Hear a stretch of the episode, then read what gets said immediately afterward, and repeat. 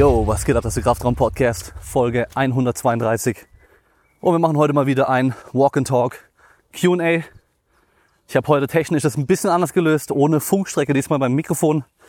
Das heißt, der Klang wird hoffentlich noch ein bisschen besser sein. Und äh, ich laufe heute nicht im Wald, sondern ich laufe hier bei uns äh, auf den Hügel hoch. Deswegen bin ich auch schon ein bisschen schwer am Atmen. So richtig klischeehaft der unfitte Powerlifter oder möchte gern Powerlifter, der kein Cardio-Training macht. Aber gut, da müsst ihr jetzt durch.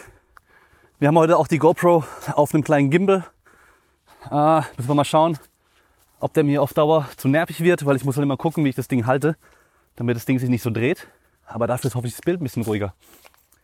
Ja, heute ist Freitag, ist gleich halb acht schon. Deswegen gehe ich auch auf den Berg hoch oder auf den Hügel, damit es ein bisschen länger hell bleibt und man auch auf was sieht mit dem Bild. Und ich habe wieder Fragen und Themen gesammelt über Instagram. Das heißt, wir machen ein kleines Q&A. Bevor wir loslegen, wie immer, ich muss jetzt an zwei Sachen denken. Einmal YouTube und einmal Podcast. Wer bei YouTube noch nicht abonniert hat, direkt erstmal hier unten irgendwo klicken, abonnieren.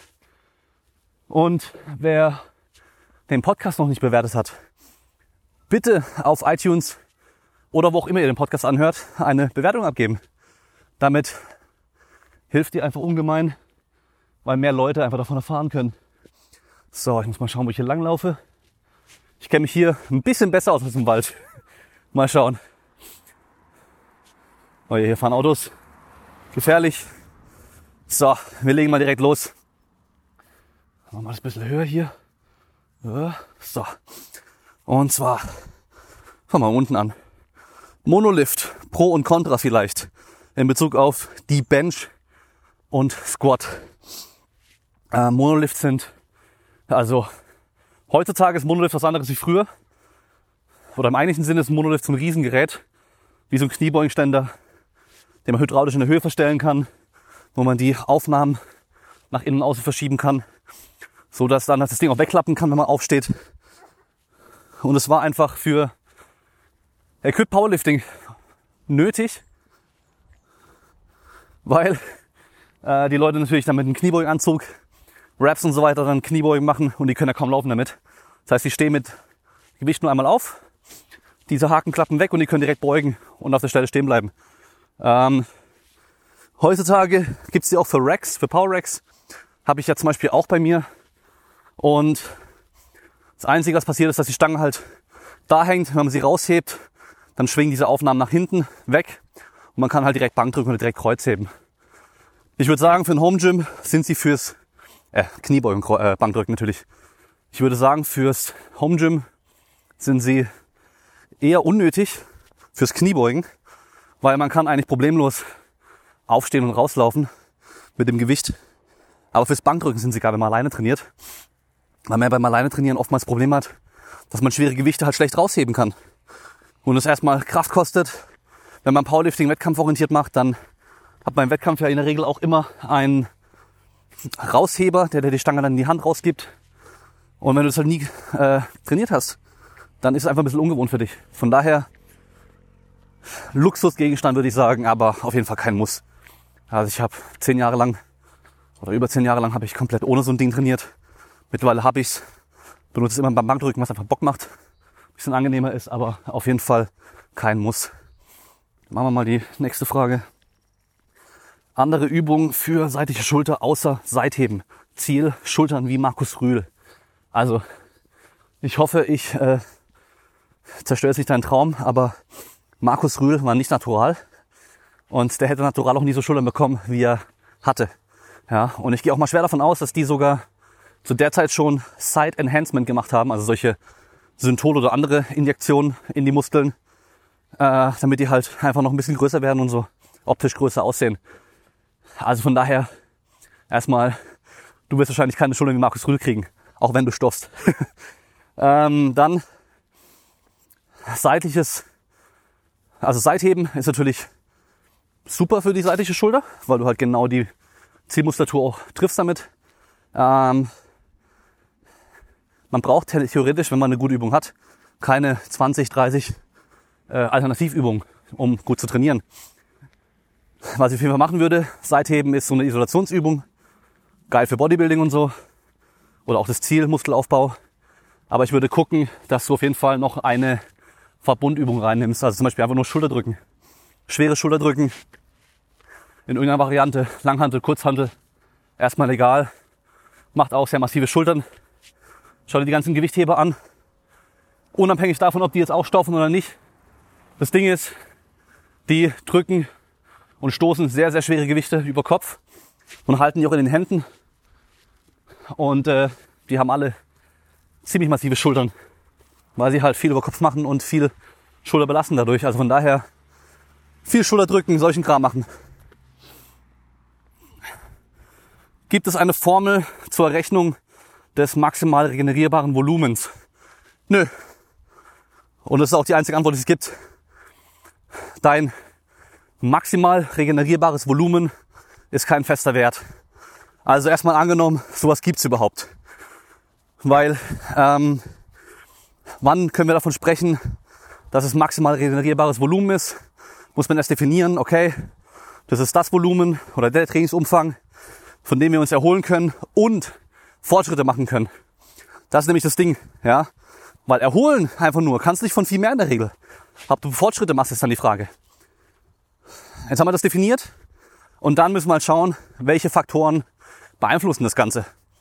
Und dann müssen wir einfach sagen, dass da halt unglaublich viele Faktoren und vor allem ganz, ganz, ganz viele, die wir nicht beeinflussen können, das auch beeinflussen. Von daher, diese ganzen äußeren Umstände, die du nicht direkt steuern kannst, haben Einfluss darauf, wie gut du dich erholen kannst. Und die variieren, verändern sich, wechseln von Tag zu Tag. Von daher kannst du nicht errechnen.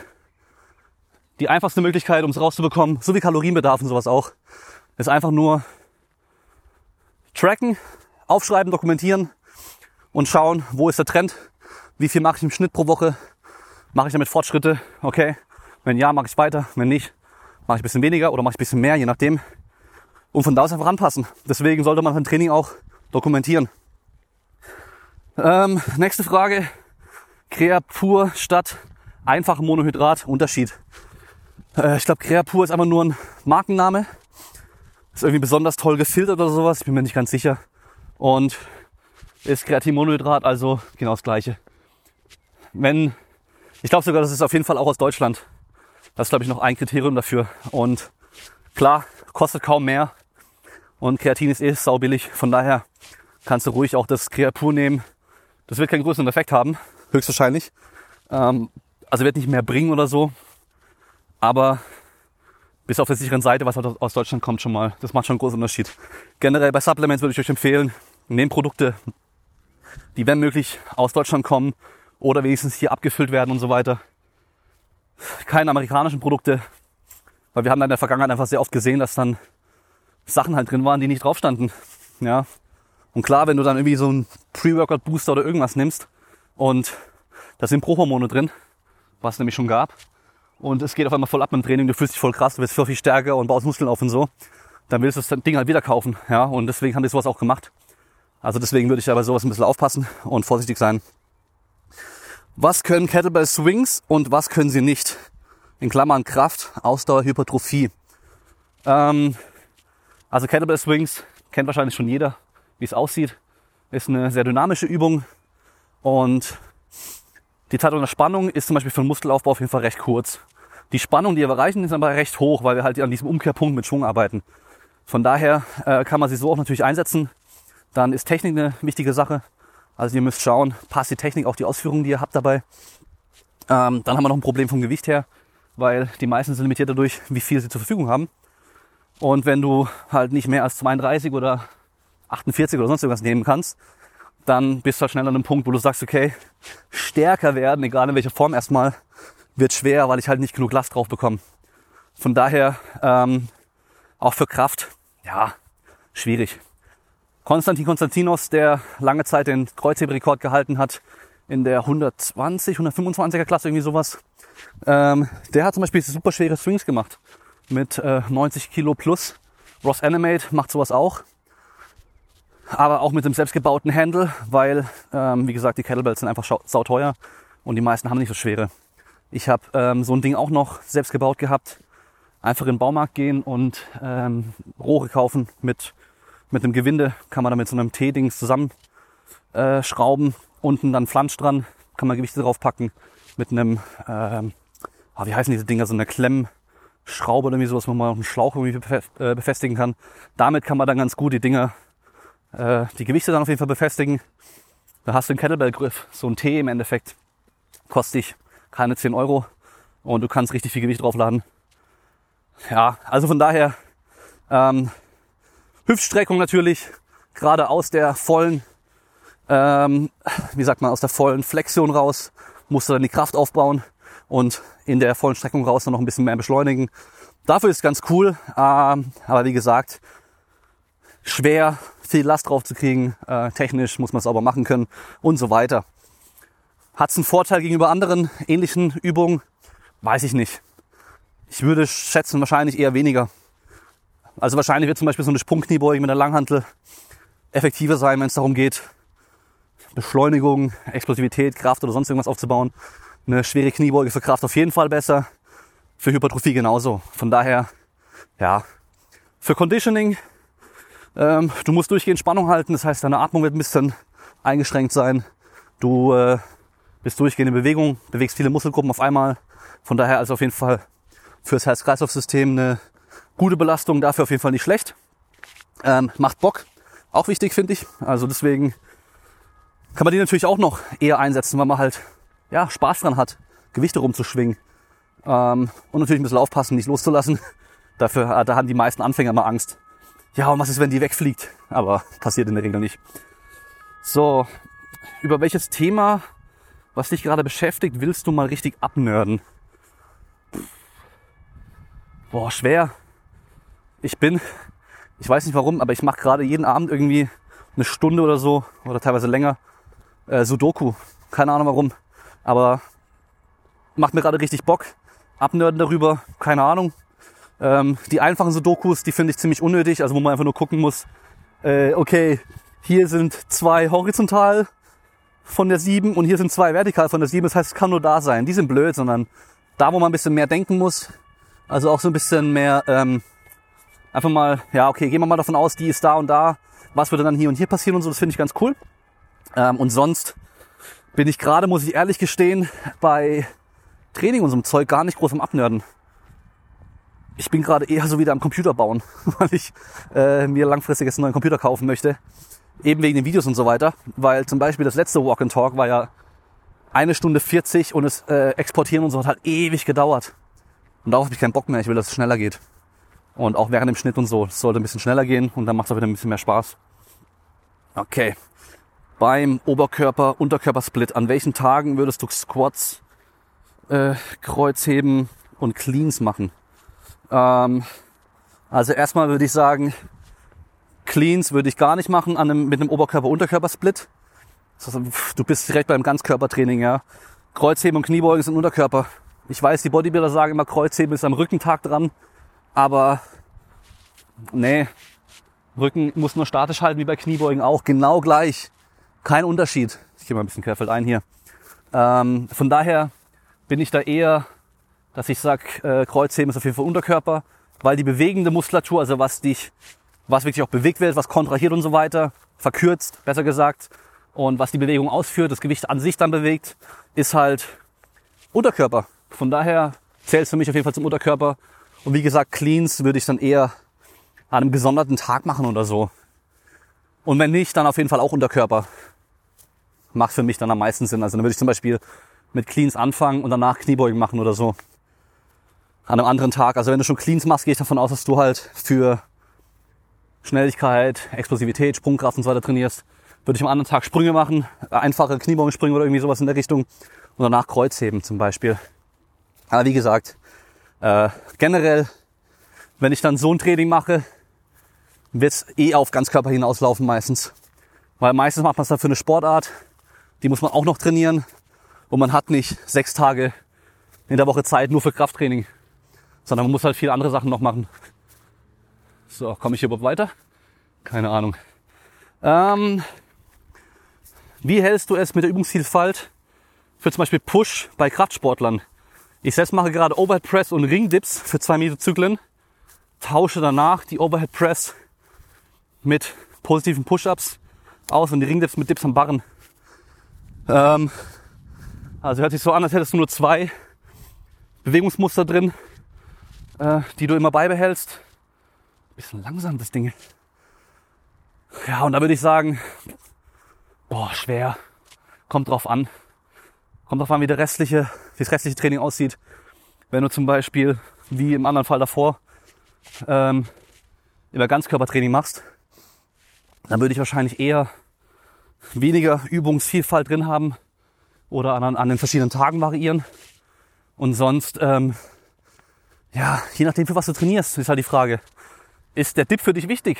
Weil du zum Beispiel Calisthenics machst, dann wäre bei mir immer irgendwie eine Dip-Variation drin. Auf jeden Fall ist für dich Bankdrücken wichtig, weil du Powerlifting machst.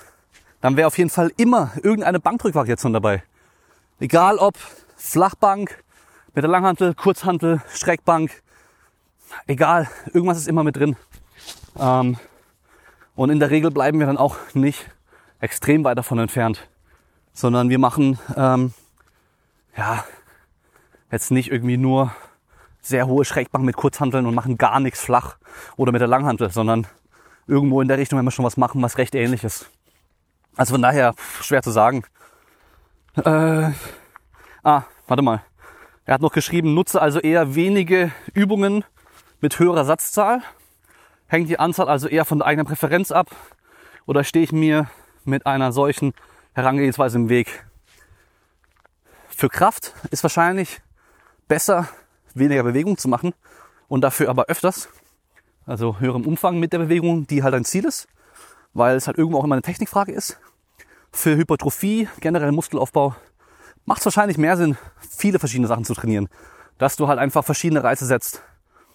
Also die Muskulatur verschiedenen Längen belastest, mit ähm, in verschiedenen Winkeln mehr belastest äh, und so weiter. Also von daher würde ich da wahrscheinlich auch eher verschiedene Übungen nehmen, dass ich da einfach ein bisschen höhere Variationen drin habe. Nächste Frage von meinem Kumpel Steffen. Why are you so gay? Weil du so süß bist. Ich kann nichts dafür aber nur mit dir. So, weiter geht's. Geskippte Einheiten skippen oder mit in die nächste Woche, beziehungsweise einfach weiter. Es kommt darauf an, wie häufig es vorkommt. Also machst du, hast du jede Woche eine Einheit oder zwei, die du skippst, dann würde ich schon sagen, da musst du erstmal deinen Plan generell überdenken und vielleicht auch, ähm, ja, das einfach irgendwie ein bisschen anders legen die Tage. Ist es nur einmal eine Einheit, dann scheiß auf die Einheit. ist ja echt nicht so wichtig. Ähm, ich würde sagen, ist es eine Ganzkörpereinheit, dann ist sowieso egal. Hast du aber irgendwie einen Split, wo du dann zum Beispiel Oberkörper weg, also auslässt und dann irgendwie mehrmals keinen Oberkörper trainierst, also dann über, über eine Woche zum Beispiel gar nicht, dann würde ich zum Beispiel auch eher sagen, dann mach lieber die Hauptübung von dem, von der Einheit am nächsten Tag und lass Assistenz von dem anderen nächsten Tag dann vielleicht ein bisschen weg. Dass du halt trotzdem noch ein bisschen mehr gemacht hast. So, ich habe keine Ahnung, wo ich bin. Aber hier sind viele Leute. Wo bin ich denn hier? Also hier war ich auch noch nie. Egal, wir machen weiter. Ja, also wie gesagt, zum Beispiel ähm, hättest du jetzt an dem Tag Bankdrücken gemacht, Kurzhantel, Schulterdrücken, Dips, Liegestütze, was weiß ich.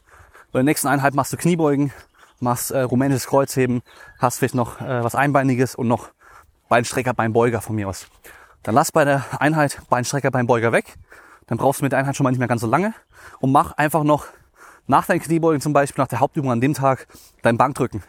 Dann hast du wenigstens dann nochmal das nachgeholt, hast das andere Training auch nicht zu arg verändert und äh, kannst von aus direkt weitermachen. Aber ein Tag hin oder her, scheißegal. Also wirklich, das, der eine Tag macht da echt nichts aus. Wir müssen immer langfristig denken. Das machen die wenigsten. Und zwar, ich gehe jetzt nicht davon aus, wir haben jetzt sechs Wochen Training und davon sind irgendwie, was weiß ich, zwölf Einheiten Oberkörper. Wenn ich eine weglasse, dann sind es fast zehn Prozent, die fehlen. Sondern ich gehe davon aus, wir haben sechs Jahre Training. Und wenn ich da dann irgendwo mal zwischendurch eine Einheit weglasse, dann macht das überhaupt gar keinen Unterschied. Also von daher würde ich mir da keinen großen Stress machen. Ähm, Kamera bewegt sich. Ja. Oh, wie lerne ich einen Backflip aus dem Stand und was sollte ich dafür mitbringen? Ähm, Backflip aus dem Stand. Also wichtig dafür erstmal keine Angst zu haben. Im Optimalfall die Bewegung schon kennen. Das heißt im Schwimmbad oder auf dem Trampolin zum Beispiel. Und dann ähm, aus konditioneller Sicht natürlich äh, eine etwas gute Sprungkraft. Rumpfkraft darf man nicht vergessen. Allgemeine Schnelligkeit, Explosivität vielleicht. Ähm, wobei man sagen muss, wenn man die Technik drauf hat, also die Technik ist generell beim Rückwärtsfall überhaupt nicht schwer. Also so die, die eigentliche Bewegung ist super einfach. Wir können von ganz hinten unten Schwung nehmen und können den Schwung komplett mittragen bis nach hinten. Deswegen ist technisch auch ein Rückwärtssalto leichter als ein Vorwärtssalto. Weil beim Vorwärtssalto habe ich meistens nämlich immer so einen Gegenblock irgendwo. Und das ist natürlich blöd. Außer man macht's, macht den japanischen Vorwärtssalto, den ich zum Beispiel auch gerne mache, wo man dann die Arme hinten hochzieht. Also ich beim Rückwärtssalto nur vorwärts im Endeffekt. Äh, aber ist natürlich technisch auch wieder schwerer. Und ja, wenn du keine Angst hast, schon mal dich traust zu springen und dann aber einigermaßen gute Technik machst und die Beine richtig rüberziehst von Anfang an, ist es nicht so schwer. Also ehrlich nicht. Ich kann einen Rückwärtssalto komplett ohne abspringen. Also die Sprungkraft ist gar nicht entscheidend. Natürlich ist es besser, wenn du höher springst, weil du mehr Zeit hast. Aber ich kann einfach nur nach hinten reißen und meine Beine rüberziehen. Und dann komme ich auch rum. Ist natürlich aber auch nur möglich, weil ich halt zigtausende Rückwärtssaltos gemacht habe und ich weiß, wie es geht. Ähm, also von daher am einfachsten lernen. Boah, hier ist überall jemand am Kiffen, aber richtig heftig, ey. Übel. Alter. Also am besten ähm, hast du jemanden, der Ahnung hat, wie das geht mit dem Rückwärtssalto. Ähm, der dir da eine, wie sagt man, eine Hilfeleistung geben kann, so hieß es dann in der Uni. Also nicht Hilfestellung, sondern Hilfeleistung. Guck mal her. Kein Durchgang, aber wo? Unten oder oben? Oben laufe ich mal zum Licht. Das heißt, jemand, der dich dann spotten kann, wie beim Kniebeugen auch, der dann da steht, im Zweifelsfall dich ein bisschen hochdrücken kann oder hochhalten kann. Auffangen geht schwer, aber halt auch einfach weiter rüberdrehen kann, dass du rumkommst. Ähm, und eine Matte ist ganz cool. Ähm, ich habe meinen ersten wirklich Rückwärtssalto alleine äh, auf einer Hochsprungmatte gemacht. Kann man ja schlecht abspringen, aber ich bin trotzdem rumgekommen. Und als ich dann wusste, okay, ich kann es auf dieser scheiß Matte mit einem schlechten Absprung, dann war ich, bin ich am gleichen Tag dann direkt nach der Schule ins Schwimmbad, habe mich an die Wiese gestellt, direkt vors Volleyballfeld, also in den Sand, war auch so ein bisschen tiefer der Sand, hingestellt und gleich gemacht und geschafft. Und das war dann so der erste Moment, wo ich dachte, so, okay, krass, es geht, ja. Und davor hatten wir jetzt auch nicht groß Matten oder so, zwar schon hin und wieder, aber ja, die Angst war halt auch nicht da von der Bewegung an sich, von dem Rückwärtsspringen, weil ich halt die Jahre davor, wenn ich im Schwimmbad war, was ich ja jeden Tag im Sommer war, jeden Tag, den ganzen Tag Saltos vom Sprungbrett gemacht habe. Die ganze Zeit. Und auf dem Trampolin auch immer hin und wieder. Oh, warte mal, Kamera runter. Schaut mal dieser schöne Ausblick. Schöne Stuttgart, gell? Ha, Wahnsinn. so, wir gehen weiter. Upp, wo bin ich? Hier bin ich. Ja, also wie gesagt, such dir am besten einen Turnverein. Das hat man ja schon mal irgendwo in irgendeiner Folge, in einem Q&A. Such dir einen Turnverein mit jemandem, der es dir zeigen kann. Ähm, oder geht zum Tricken irgendwo, wenn es einen Verein gibt. Geht zu den Parkourlern, geht zu Capoeiristas. Eigentlich egal, es gibt nur Leute, die das können, die es dir auch beibringen können. Und ähm, da kannst du dann sicher lernen, weißt du. Klar, auf eigene Faust geht's auch. Das ist wie mit dem Kniebeugen. Du kannst auf eigene Faust auch Kniebeugen lernen, aber wenn du es halt ganz alleine mal machst, dann dauert es einfach länger, bis du es gescheit lernst. Äh, von daher würde ich sagen, lass dir direkt beibringen von jemandem, der Ahnung hat und weiß, wie es geht. Äh, ich glaube, geht's da um die Kurve? Ich weiß nicht. Vielleicht geht's hier unten nicht weiter, aber wir schauen mal. Deine Meinung zu einer Trap Bar und ihren Trainingsmöglichkeiten? Also eine Trap Bar ist für Anfänger ganz cool, weil man einfach reinsteht, greift und aufsteht damit. Also das Kreuzheben ist deutlich einfacher damit als mit der Langhandel. Erstmal für die Anfänger, weil technisch einfach nicht viel dabei ist. Okay, hier ist zu. Geil. Ähm, von daher ist immer cool, einen zu haben, wenn man mit Anfängern auch trainiert. Dann, ähm, ja, man kann halt bisschen variieren, wie man dann hebt damit. Also man kann theoretisch Kniebeugen mit der Hantel, mit der Trapper in der Hand weil man sich halt einfach runtersetzen kann, weil die Schiene, äh, die Schienbeine nicht gegen die Stange kommen vorne und der Schwerpunkt einfach immer mittig bleiben kann, direkt mit deinem Schwerpunkt vereint sozusagen. Äh, von daher kann man halt Kniebeugen. Man kann aber auch die Hüfte komplett oben lassen, vorgebeugt sein, wie beim Kreuzheben normal auch. Rumänisches Kreuzheben und so. Von daher ist auch meine Überlegung immer, wenn mich jemand fragt, was soll ich mir für zu Hause fürs Training kaufen, wenn ich nur allgemein trainieren möchte? Das günstigste, wenn man auch wirklich stark werden möchte, ist wahrscheinlich eine Trapper mit genug Gewicht und einen Satz Ringe. Mit den Ringen kannst du Oberkörper trainieren ohne Ende, ultra stark werden. Schau dir die Turner an, die machen hauptsächlich Ringe für den Oberkörper. Scheiße stark. Du kannst mit schlechten Hebeln so viel machen da. Und für den Unterkörper geht's einfach schwer ohne Gewichte. Und da ist ein Trapper geil. Du brauchst keinen Rack, brauchst nicht viel Platz. Eine Trapper kostet nicht viel Geld. Ein paar Gewichtsscheiben und gut ist. Und du kannst den ganzen Körper eigentlich optimal trainieren. Das wäre so mein Vorschlag. Dann, ähm, wofür der Trapper auch ganz geil ist, sind Trapper-Sprünge. Man kann reinstehen, einfach springen damit.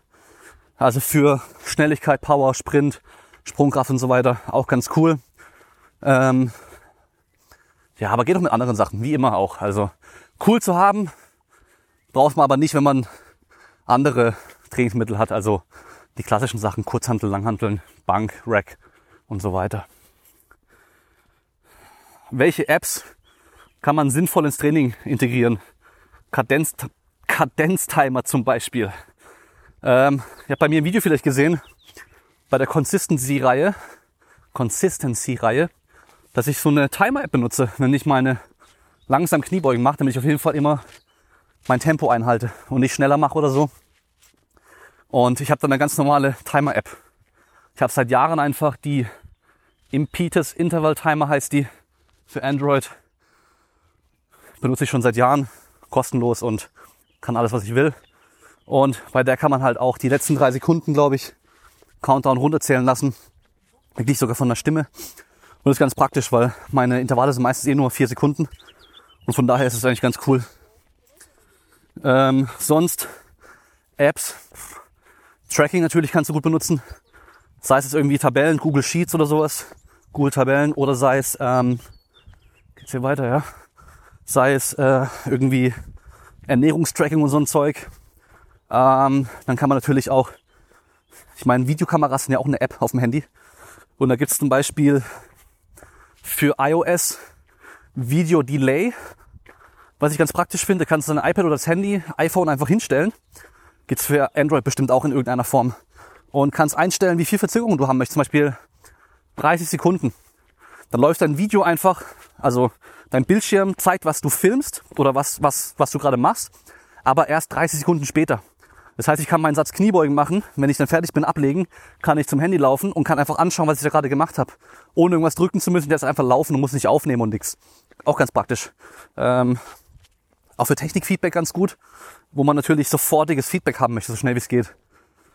Oh je, meine Patella wird's mir danken hier. Geh mal runter, Kamera. Alter, wie langsam ist denn eingestellt? Äh, hier Berg runterlaufen und abbremsen die ganze Zeit. Oh. Schau, ob ich das nachher merken werde. So, ja. Sonst ähm, gibt natürlich noch so Geschwindigkeitsmesser-Apps und so ein Zeug, aber wie genau die sind, ist immer sehr fraglich. Für den Handelweg gibt es Sachen, die man machen kann, zum Beispiel Bar Sense. Kann dir den Handelweg anzeigen, wenn du gefilmt hast. Ähm, ist aber alles Spielerei und alles nervig im Endeffekt. Also ich habe die ganzen Sachen alle mal irgendwie gehabt und auch ausprobiert und teilweise auch benutzt, aber auf Dauer merkst du einfach, hey, ist super nervig, wenn ich immer eine App brauche für irgendwas und immer erst rumdrücken, rumfummeln muss und so weiter. Von daher lass es am Schluss einfach weg und hör Musik mit dem Handy und das war's dann. Ähm, weitermachen. Assistenzübungen mehr Pull-ups zu schaffen mit Bändern, Kurzhanteln, TRX. Äh, oder kommt da noch mehr? Nee, kommt nicht mehr. Also für mehr Pull-ups hilft einfach Pull-ups, wirklich.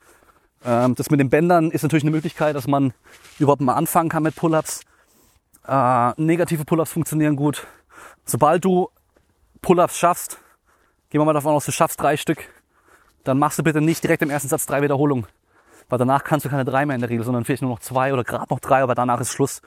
Deswegen da eher gucken, dass du ähm, ein bis zwei Wiederholungen machst und davon so viele Sätze wie es geht, damit du halt viele Pull-ups am Schluss vom Training gemacht hast. Das war die äh, Taktik, die bei mir am besten funktioniert persönlich. Damals, da habe ich bei jedem Bankdrücktag zum Beispiel, wo ich Bankdrücken gemacht habe, habe ich nach jedem Satz Bankdrücken einfach zwei, drei Pull-ups gemacht. Einfach ganz locker. War überhaupt nicht anstrengend, weil es nur zwei, drei Stück und ich konnte halt mehr. Aber ich habe dann halt am Schluss vom Training immer so meine 20, 30 Pull-ups gemacht. Und es zählt natürlich. Und je mehr man davon macht, desto besser wird man darin. Also von daher kann ich dir nur empfehlen, mach viele Pull-ups. Ähm, sobald du auch einige kannst, natürlich damit Zusatzgewicht. Das war auch so das Ding, was ich gemerkt habe, was am meisten hilft. Einfach wirklich, ähm, okay, hier ist Privatgrundstück. Einfach Gewicht draufpacken und halt nicht so viel Wiederholung machen. Ja, also bevor du dann irgendwie 10 Wiederholungen jeden Satz machst, dann mach mal lieber mit Gewicht und mach mal so 5 zum Beispiel. Funktioniert auch sehr gut, einfach zum stärker werden und dann ist es nämlich mit leichtem Gewicht oder gar keinem extra Gewicht immer einfacher, noch mehr Wiederholungen zu machen. Ähm, coach, coachst du auch auf optikfokussierte Athleten? If yes, wie trainieren die? Also, da kann ich direkt mal mein Online-Coaching oder mein Coaching generell hier äh, bewerben. Und zwar, möchtest du auch so einen stahlharten, schön geformten Körper haben wie ich? nee, Spaß. Ähm, klar, also ich gehe erstmal generell davon aus, dass jeder von uns, wirklich sogar echt meine, meine Profisportler auch, dass die alle irgendwo auch wegen der Optik trainieren. Natürlich ist bei den Profisportlern an aller, allerletzter Stelle die Optik, weil die Leistung steht im Vordergrund.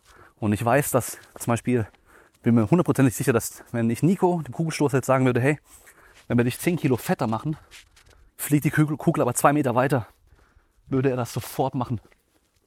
Sofort. Also ohne zu zögern. Weil die Leistung steht im Vordergrund. Würde dann immer so bleiben wollen langfristig? Bestimmt nicht. Ähm, ist wie Matthias Steiner. Matthias Steiner hat damals das auch in Kauf genommen, dass er so viel gewogen hat, um halt diese Gewichte zu bewegen.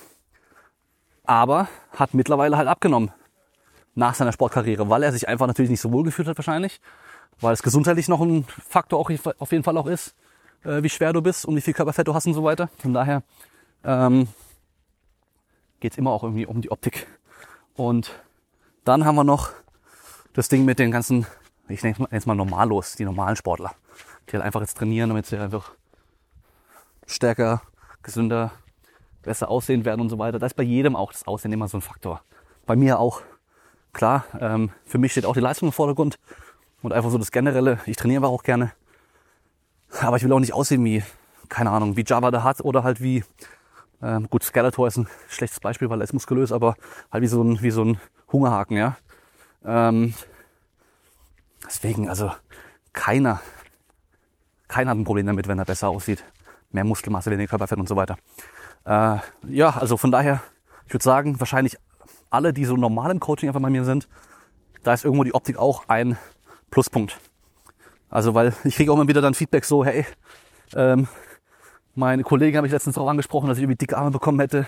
Schon cool und so. Oder ähm, ja, meine Bluse wird immer enger irgendwie, aber nur am oberen Rücken, weil halt die Muskeln dicker werden und so ein Zeug.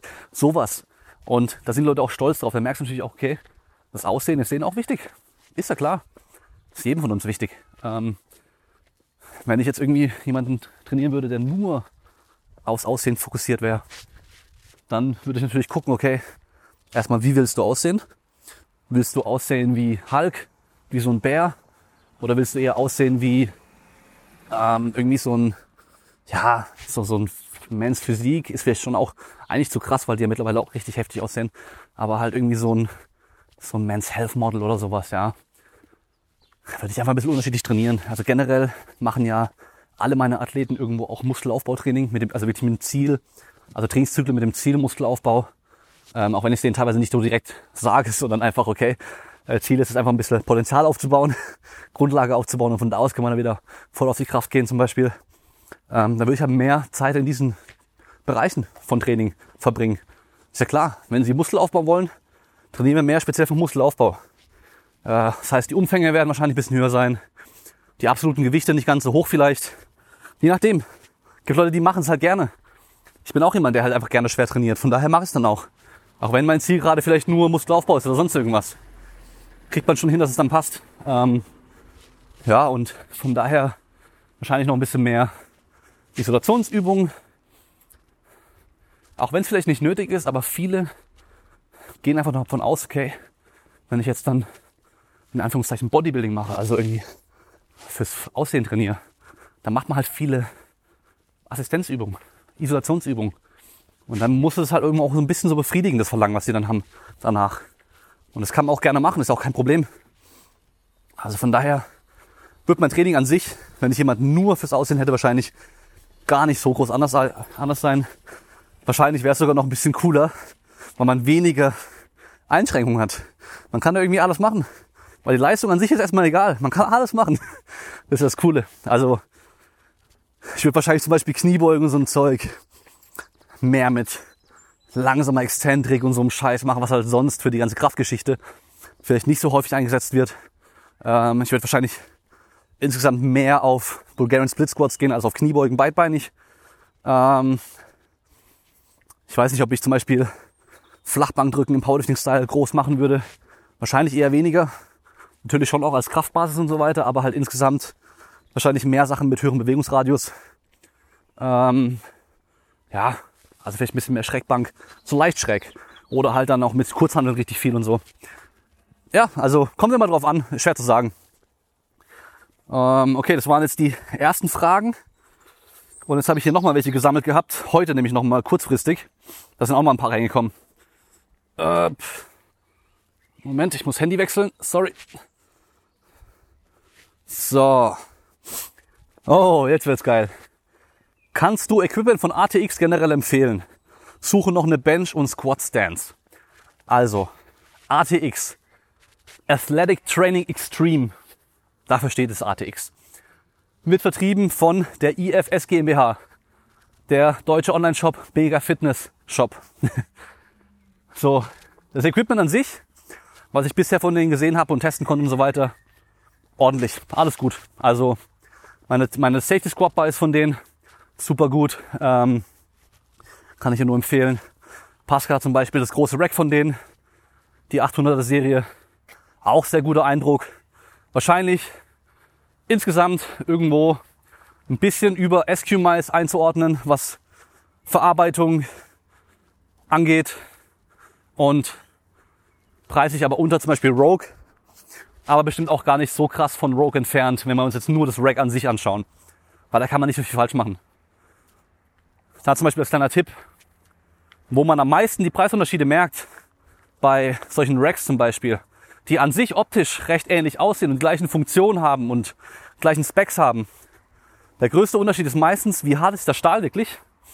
Also drei Millimeter dick ist er bei allen, aber wenn ich festschraube, seitlich die Dinger, dellt er sich dann ein oder nicht. Und bei Rogue dellt sich halt nichts ein. Bei Eskimize, wenn du richtig fest ziehst, schon. Und der nächste größte Punkt vor allem, die Lackierung. Die Rogue-Dinger sind halt für CrossFit-Boxen und so auch gemacht. Wenn du da einen J-Hook dran packst und den wieder wegmachst, mit der Stange mal drankommst, der Lack platzt nicht sofort ab. Bei dem SQ-Mice Rack einmal dran stoßen, der Lack ist weg. Aber mein Rack hat dafür auch nur 600 gekostet, wobei das von Rogue dann 2000 kostet. In der Grundausführung, so ungefähr. Also wir sind hier bei mehr als dem dreifachen Preis. Und da ist mir das bisschen Lack halt egal. Jetzt, großes Problem mit ATX. Ihr habt es ja wahrscheinlich schon mitbekommen. Jeder, der hier zuhört, wahrscheinlich kennt auch Pascal und seinen Kanal und so weiter. Pascal Su. Und er hat zum Beispiel im Januar oder sogar im Dezember, ich bin mir nicht ganz sicher, ich glaube Januar, vor Corona an drum und dran, einen Latzug bestellt von ATX. Da stand lieferbar in sechs Tagen. Also größere Geräte bei denen sind immer in sechs Tagen lieferbar. Spedition und so weiter. Okay. Nach drei Wochen ohne Latzug hat er sich mal bei denen gemeldet, so gefragt, so hey, wo bleibt denn mein Latzug? und dann haben die halt geantwortet, ja, sorry, ähm, wir haben den doch nicht auf Lager. Dauert ungefähr 40 Tage noch, bis er kommt.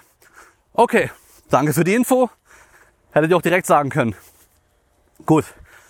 Es kann immer mal sein, dass im System ähm, eine falsche Stückzahl hinterlegt ist, bla bla bla. Okay, dann ist er doch nicht lieferbar fertig. Okay, aber man merkt es ja recht schnell. Einfach kurz Bescheid geben. So. Dann kam chinesisches Neujahr, weil die Sachen kommen alle aus China. Übrigens. So wie fast alle Geräte, die es gibt. Ähm, das heißt, da wurde nichts geliefert und dann kam Corona. So, von Corona Oh, ich darf gar nicht sagen hier auf YouTube. Scheiße. Von Corinna. Scheiß Corinna. Sind alle betroffen. Alle. Alle Equipmentverkäufer sind betroffen. So, das Ding ist, Leute am Party machen unten. Ähm, alle Hersteller sind betroffen. Strength Shop zum Beispiel hat immer noch die Lager leer, wenn ich auf denen ihre Webseite gehe und mir die ganzen großen Geräte anschaue. Handelbänke, nichts da. Esquimize oder Simple Products hat mittlerweile wieder ein paar Bänke auf Lager. Ähm, aber alles andere steht halt dabei, nicht lieferbar. Teilweise steht dabei bei Esquimize ab Ende Mai wieder verfügbar oder ab Juli wieder verfügbar, bla bla bla. Die wissen halt, okay, unsere letzte Bestellung, die wir ausgegeben haben, die ist noch vier oder sechs Wochen zum Beispiel mit dem Schiff unterwegs, bis es bei uns ist, bis wir es eingepflegt haben im Lager und so weiter. Vergeht nochmal ein, zwei Wochen vielleicht. Jetzt mit dem höheren Aufkommen an Bestellungen nochmal zwei Wochen vielleicht schon top rechnen. Das heißt, ab hier vielleicht wieder verfügbar. Was ATX macht, und das ist unter aller Sau, ist, die haben alle Geräte, wenn du auf die Webseite gehst, alle Geräte, oder fast alle natürlich, nur sind, also wirklich fast alle sind, grün gekennzeichnet als auf Lager. Gehe ich drauf, steht bei allen Lieferzeit 40 Tage, teilweise auch 70 Tage, teilweise 71 Tage, teilweise 77 Tage. Das heißt, die gaukeln dir vor, es ist alles lieferbar und dann schaust du aber erst drauf, hey, 40 Tage Lieferzeit heißt nicht, dass sie es auf Lager haben. Auf keinen Fall. So ausgelastet können die nicht sein, dass die für eine Bestellung von heute 40 Tage brauchen, um die äh, an den Versand zu übergeben. Auf keinen Fall. Das Ding ist, die vergrauen sich gerade richtig, richtig übel die Kundschaft. Weil so viele sind angepisst. Ich bekomme es immer wieder mit von Leuten. Sind angepisst, dass sie bestellt haben, keine Reaktion bekommen, keine Antwort. Sie wissen nicht, ist mein Zeug versendet? Kommt es überhaupt, kommt es nicht? Und schreiben eine E-Mail, bekommen keine Antwort, rufen an, kriegen niemand ans Telefon. Anstatt das ATX in so einer Zeit, hier stehen Schuhe und eine Katze im Auto, äh, statt das RTX in so einer Zeit ein paar Leute noch einstellt, ein paar 450 Euro Kräfte, irgendwas, die einfach rund um die Uhr im Lager arbeiten können, dass das Zeug so schnell wie möglich in die Kundschaft rausgeht.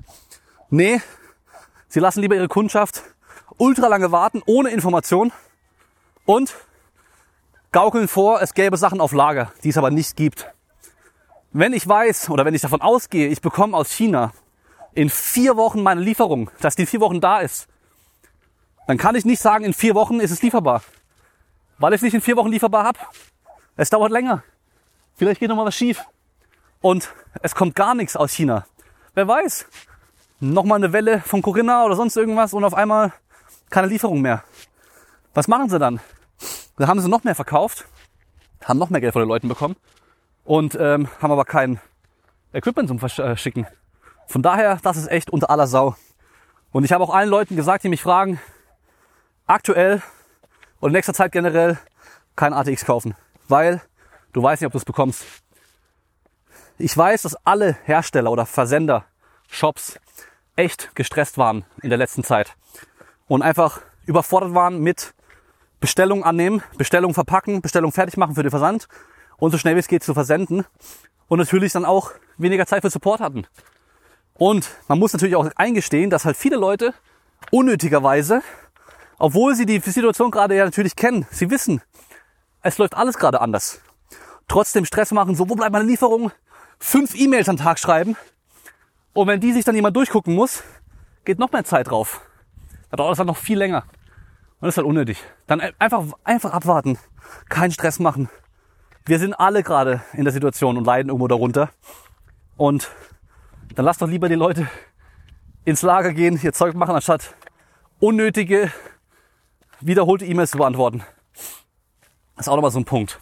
Aber ja, Transparenz ist wichtig und ist halt scheiße. Von daher, ATX kann ich aktuell, unabhängig vom Equipment, einfach nicht empfehlen.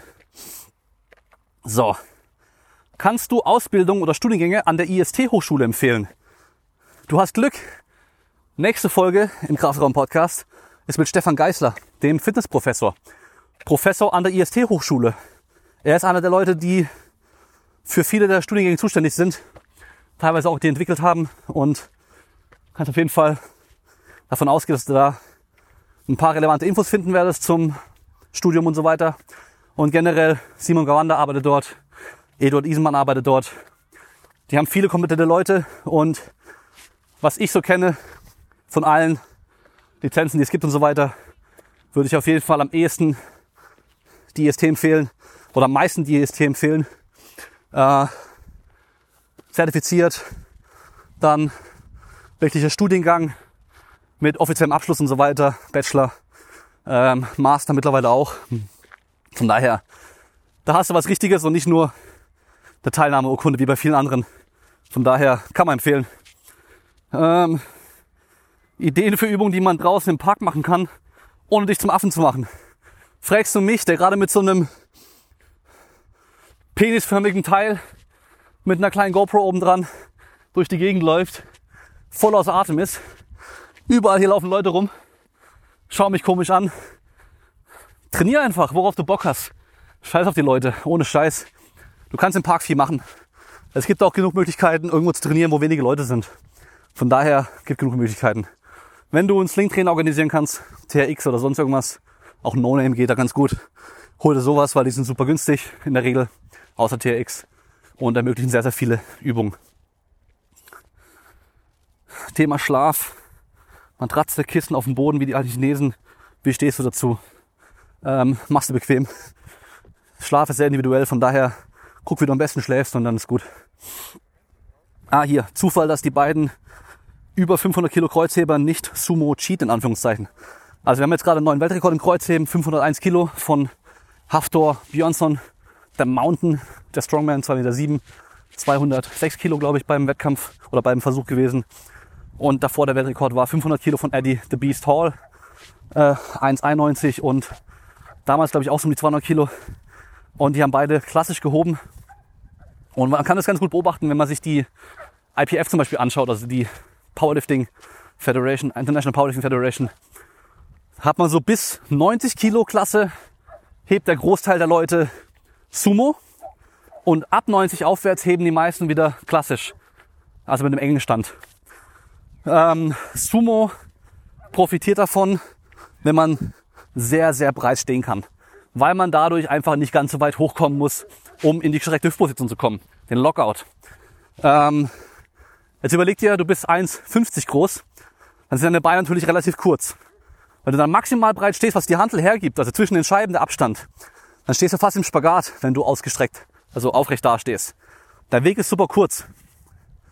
Jetzt bist du so groß wie ich und hast lange Beine, so wie ich, und du stellst dich Sumo hin, stehst zwar breit, aber du bist nicht aufrecht wie die meisten, die Sumo heben, sondern bist immer noch voll nach vorne geneigt. Das heißt, den einzigen großen Vorteil, den du von Sumo eigentlich hast, dieses Aufrechter sein und besseren Hebel für den Rücken zu haben, den hast du halt nicht. Du hast voll den Nachteil auf einmal, weil deine Hüfte ist in der Position, wo du meistens weniger Kraft generieren kannst. Und äh, ich bin deutlich schwächer im Sumo. Und liegt nicht an der Technik oder Beweglichkeit, sondern einfach, ich bin limitiert durch meine Proportion, durch meine Länge und so weiter. That's what she said. Und äh, lohnt sich für mich nicht. Und deswegen, wenn du schaust, die ganzen großen Kreuzheber, also die ganzen Strongmen vor allem, auch zum Beispiel ähm, Brian Shaw ist ein gutes Beispiel. Die stehen relativ breit. Der steht nicht Hüftgelenk eng mit den Füßen, sondern steht einfach breiter und greift noch weiter außen, damit er für seinen Bauch erstmal Platz hat zwischen den Beinen und ein bisschen tiefer runter sitzen kann und halt einfach in einer besseren Position ist. Also kein Zufall. Da spielen halt die Proportionen und so weiter mit rein und ähm, es wird sich für die in der Regel nicht lohnen, Sumo zu stehen, sondern eher das Gegenteil. Es würde wahrscheinlich deutlich schaden. So, nochmal Kettlebell Swing hier. Hast du Tipps für den Start, Selbstständigkeit als Trainer? Ähm, tu es nicht, erstmal. Nee, also ähm, erstmal alles, was natürlich für allgemeine Selbstständigkeit äh, wichtig ist, zählt hier natürlich genauso rein. Das heißt, du musst eine eigene Altersvorsorge machen, dann musst du halt Krankenversicherung und so weiter alles selber zahlen. Ähm, dann hast du kein geregeltes Einkommen, kein fixes und so weiter. Kommt alles mit rein. Das heißt, meine Empfehlung, weil der Traum vom Trainer da sein ist meistens nämlich ziemlich schön und so, man stellt sich geil vor, Aber die Realität sieht anders aus. Du wirst schwer nur im Profisport arbeiten können, außer du hast Glück. Und du wirst schwer nur mit voll motivierten Leuten, die voll auf Kraftsport oder irgendwas stehen, was du gerne machst, äh, arbeiten können, die auch noch bereit sind, viel dafür zu zahlen. So dass es sich für dich auch lohnt, dass du auch wirklich was verdienst. Das ist nämlich das große Problem. Also klar, du könntest schon viele Leute trainieren, aber kannst auch viel verdienen dabei. Genug vor allem. Du musst nämlich recht viel verdienen, wenn du selbstständig bist. Dass am Schluss auch was bei übrig bleibt. Und ähm, von daher meine Empfehlung wäre immer, hab eine Anstellung irgendwo, dass du dein geregeltes festes Einkommen hast, vor allem am Anfang, wo du auch von mir aus Fitnessstudio. Auch wenn dein Verdienst nicht so optimal ist und keine Ahnung. Erstmal, du hast auf jeden Fall regelmäßige Einweisungen, hast regelmäßig Kundschaft da, die du, die du trainierst, wo du denen du Übungen zeigst und beibringst und so weiter, um Erfahrung zu sammeln. Und du hast ein geregeltes, geregeltes Einkommen. Und alles, was du dann nebenher machst, ist nochmal on top. Versichert bist du auch noch. Von daher wäre das meine Empfehlung. Und alles andere ist halt so individuell, dass du dir am besten da vielleicht einen Steuerberater dazu holst auf jeden Fall und im Optimalfall jemanden, der halt einfach dich generell beraten kann für seine Selbstständigkeit und auch Ahnung von dem ganzen Zeug hat. Ja, also das wäre so meine Empfehlung generell. Und was man zum Beispiel auch weiß, dass ein Großteil der Personal Trainer innerhalb der ersten beiden Jahre damit aufhören mit Personal Training, weil sie einfach merken, es ist so ein unsicherer Beruf, weil stell dir mal vor, du hast jetzt ähm, zehn feste Kunden, die du pro Woche trainierst. Und auf einmal kommt eine Krankheitswelle, Grippewelle, irgendwas. Zwei davon sind außer Gefecht und können drei, vier Wochen nicht mit dir trainieren. Schon mal zwei Leute, die nicht mit dir trainieren können und dir kein Geld zahlen. Dann hast du einen, der auf einmal anders arbeiten muss und keine Zeit oder keinen Bock mehr fürs Training. Der ist auch noch raus. Dann sind auf einmal Schulferien und drei von denen gehen nochmal mit ihren Kindern in Urlaub. Wie viel bleiben übrig? Vier Leute. Aber nur noch 40 Prozent von deinem Einkommen. Die eine wird schwanger, noch eine weg. Und so weiter. Es gibt so viele Faktoren, die auf einmal dazu führen können, dass du keine Kundschaft mehr hast und du kein Geld mehr bekommst. Und dann stehst du halt scheiße da. Wenn du dann nicht gut vorgesorgt hast, dann hast du ein Problem. Ja, und deswegen, ha, es ist schwer. Also ich weiß nicht, ich würde, guck doch vielleicht mal bei, bei Arne Otte in dem Podcast oder auch auf YouTube bei ihm, ähm, die Art of Personal Training, weil ich glaube, dass er gerade in der Anfangsphase von seinem Podcast mehr über sowas gesprochen hat. Also auch Kundenbindung, Kundengewinnung und so weiter.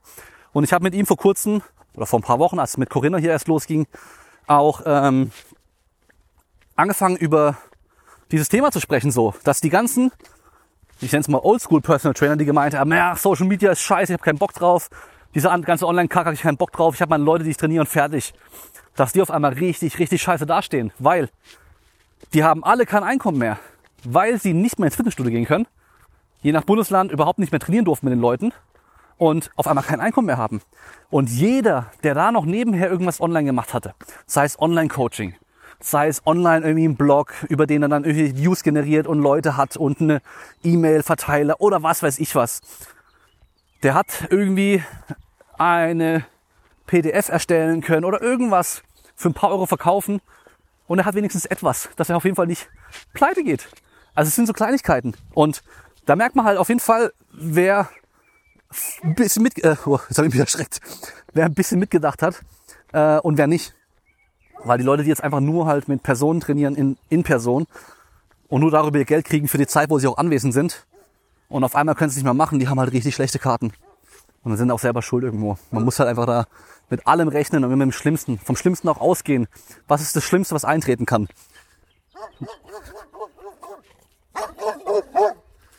Rocky! Jetzt, jetzt, jetzt mache ich cool und gleich ist ein Loch im Zaun und der kommt raus. ja, also man muss immer vom Schlimmsten irgendwo ausgehen mal. Was ist, wenn du dich selber verletzt beim Training? Dir fällt eine 20 Kilo Scheibe auf den Fuß und der Fuß ist kompliziert gebrochen auf einmal und du kannst nicht mal laufen. Oder du hast irgendwas anderes. Was weiß ich. Es kann so viel sein. Und auf einmal hast du halt keine Möglichkeit zu arbeiten. Scheiße. Online-Coaching kann ich auch vom Krankenhausbett aus machen. Problemlos. Ja, ist nicht optimal, aber es geht. Äh, Urlaub fahren. Sag mal deinen ganzen Kunden, dein, wenn du 20 Kunden hast, ey Leute, ich bin jetzt mal drei Wochen weg, gell? viel Spaß beim Training. Die gucken dich auch an und sagen, ja, und was mache ich in der Zeit? Weil es gibt ja Kunden, die wollen nur einen Personal Trainer trainieren. Die suchen sich einen anderen in der Zeit. Und wenn die auf einmal mit dem gut können, sich gut mit dem verstehen und so weiter, dann sind die weg von dir. Musst du auch mit rechnen, ja. Von daher gibt so vieles, was man bedenken muss. Und äh, ja, deswegen erstmal mach's nicht und zweitens überleg's dir sehr gut. Dann letzte Frage. Wann und wo wird man die Gym-Banner vorbestellen können? Ähm, ich weiß, ich halte euch alle jetzt schon echt lange dahin, deswegen auch wegen den T-Shirts und so weiter. Bei den T-Shirts warte ich immer noch auf die Antwort von der Druckerei. Die sind natürlich auch gerade irgendwie unterbesetzt und kommen kaum hinterher mit ihrem Zeug und so. Deswegen kann ich auch gut verstehen. Ähm, aber ich werde mal nächste Woche versuchen anzurufen. Und mit den Bannern, ich habe aktuell so viel einfach gehabt noch äh, von meiner Anstellung und so weiter, dass ich da leider keine Zeit gefunden habe dafür. Vor allem, weil ich halt auch echt gucke, dass ich halt viel Zeit mit meinem Sohn noch verbringe und auch noch Zeit für meine Freundin finde. Und ähm, da muss halt nicht sein, dass ich mich abends noch an, an den PC hocke und dann nochmal irgendwie Banner kriege und so. Aber es wird auf jeden Fall, okay, es wird Ende nächster Woche, nächste Woche im Podcast wird der Banner und so weiter angekündigt. Oder die Banner. Es wird ja die Kraftraumbanner erstmal geben. Und dann wird es auch noch ein unabhängiges Design, was jetzt nicht Kraftraum draufstehen hat und so weiter, sondern halt einfach was anderes, was für jeden, der auch jetzt nicht irgendwie das Kraftraum dastehen haben möchte, auch cool sein wird. Ich muss noch schauen, wie ich es optisch gescheit umsetze, aber ich habe eine coole Idee auf jeden Fall. Wird es dann geben. Und T-Shirts so bald wie möglich natürlich. Also habe ja letztes Mal beim Walk and Talk schon erzählt, dass ich äh, darauf warte, dass die mir dann die Rohlinge schicken, also T-Shirts ohne Druck, also so Blank-Shirts und auch die Hoodies, damit ich die alle mal anfassen und anprobieren kann und so weiter, einfach mal den Stoff gefühlt habe und den Schnitt gesehen habe und so weiter, ähm, dass ich mich entscheiden kann, welchen Rohling möchte ich benutzen, weil ich habe keinen Bock, so ein 0815 T-Shirt zu machen, äh, es soll schon was Geiles sein, was Cooles, was ich auch selber gern tragen möchte. Weil ich bin da halt mittlerweile auch echt so, dass ich keinen Bock mehr habe auf diese Gilda und Heavy Cotton. Auch wenn die zwar fürs Training gut sind, weil die so schön dick sind und fest sind. Der Schnitt ist so scheiße, vor allem halt für mich, weil ich von der Länge her auf jeden Fall Minimum XL brauche. Aber je größer man die wählt, von der Größe her, desto breiter werden die noch, nicht mehr länger. Das ist halt scheiße. Ähm, da haben die auch noch so lange Ärmel, die so groß sind und so seitlich abstehen und so. Das ist alles Kacke, ja. Deswegen äh, warte ich darauf, dass ich da dann meine Rohlinge zum Testen bekomme und dann weiß nicht, weiß noch nicht, wann es kommt. Was ich mir überlegt habe, macht vielleicht mehr Sinn, äh, jetzt erstmal keine Hoodies zu machen. Ähm, ich mache vielleicht nur einen für mich persönlich. Ähm, außer genug Leute sagen, sie wollen Hoodie haben. Wie ich das genau machen werde, muss ich mal noch schauen mit einer Umfrage oder sowas. Ähm, vielleicht mache ich auch die Vorbestellung. Einfach, wenn es genug werden für den Hoodies, mache ich die auch. Aber T-Shirts, dann diese Long Fit T-Shirts, weil ich selber ja auch immer diese langen Dinger trage. Ähm, und Tanktops wäre doch eine geile Sache, oder? Weil ich habe hier drunter jetzt auch einen Tanktop. Ich habe eigentlich im Sommer nur noch Tanktops an, weil mir halt T-Shirts einfach zu warm ist. Ich habe keinen Bock auf T-Shirts im Sommer und äh, trage nur Tanktops vor meinem Training. Von daher macht es eigentlich Sinn, auch Tanktops zu machen. Äh, könnt ihr gerne mal unten reinschreiben, was ihr dazu sagt, was ihr denn gerne hättet und so weiter. Und damit habe ich ja alle Fragen schon durch. Ich weiß nicht, habe ich noch was zu erzählen? Ich glaube, das andere spare ich mir einfach für die Consistency-Reihe. Mein, ich nenne es mal Vlog auf YouTube, die ich mache. Äh, Training auf jeden Fall die Woche lief ganz gut. Ich habe nur meinen linken Ellenbogen am Nerv, irgendwie war komisch geschwollen. Gestern voll auf einmal und auch schmerzhaft. Kreuzheben ging. Ähm, aber ich habe jetzt heute zum Beispiel kein Training gemacht, weil es immer noch ein bisschen dick ist und immer noch schmerzhaft ist und ich keinen Bock habe jetzt, weil heute war Bankdrücken und so weiter dran gewesen, will ich nicht riskieren, dass ich da dann irgendwie es wieder schlimmer mache. Dann warte ich lieber bis morgen, guck wie es morgen ist und trainiere morgen einfach. Und dann mache ich auch morgen zusammen einfach Oberkörper Push und Pull sozusagen. Und nicht getrennt, wie ich eigentlich geplant hätte. Aber geht auch. Ja, genau. Dann sind wir durch für heute. Ähm, was haben wir sonst noch? Weiß nicht genau. Wer jetzt zum ersten Mal dieses Walk and Talk anschaut, kann gerne mal unten reinschreiben, was er dazu sagt. Ähm, ich freue mich über übrigens auch immer über die ganzen Spackenkommentare, die ich aber eher bei den, ähm, bei den Videos, wo ich mein Equipment zeige, bekomme, weil die Leute halt dann einfach durch irgendwelche anderen Sachen gerade zufällig draufstoßen und mich nicht kennen und einfach nur schreiben, äh, 8000 Euro Equipment in der Garage und siehst aus wie ein Lappen, der noch nie sein Einkaufstüte getragen hat. Und ich kenne YouTuber, die haben 1000 Euro Equipment und sehen auch nach was aus. Oder du bist ein Blender und du willst nur Kohle verdienen mit den Videos und bist voll unauthentisch und keine Ahnung was.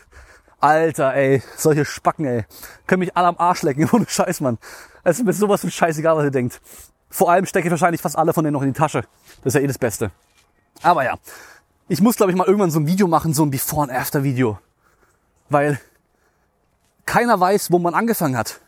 Klar, wenn ich mich jetzt auch irgendwo so sehen würde, würde ich sagen, ja, okay, man sieht vielleicht ein bisschen, dass der halt äh, trainiert und so.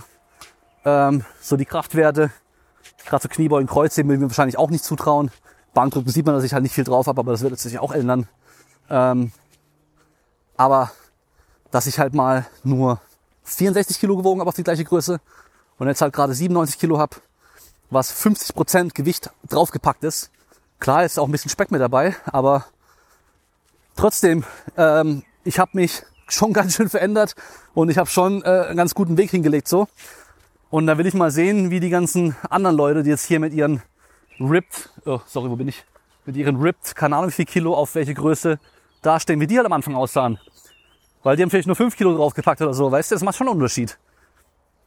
Ich will das jetzt hier nicht rechtfertigen, aber auf jeden Fall, jeder, der mir dumm kommt, ist mir sowas scheißegal. Ähm, das Geilste ist eh sind immer noch die, die halt keinen richtigen Namen auf YouTube haben, am besten auch kein Bild drin haben, selber kein einziges Video hochgeladen haben, aber große Klappe haben. Das ist so geil. Anonymität macht so stark und mutig. Ah, können mich alle am Arsch lecken. Aber gut, das war's für heute.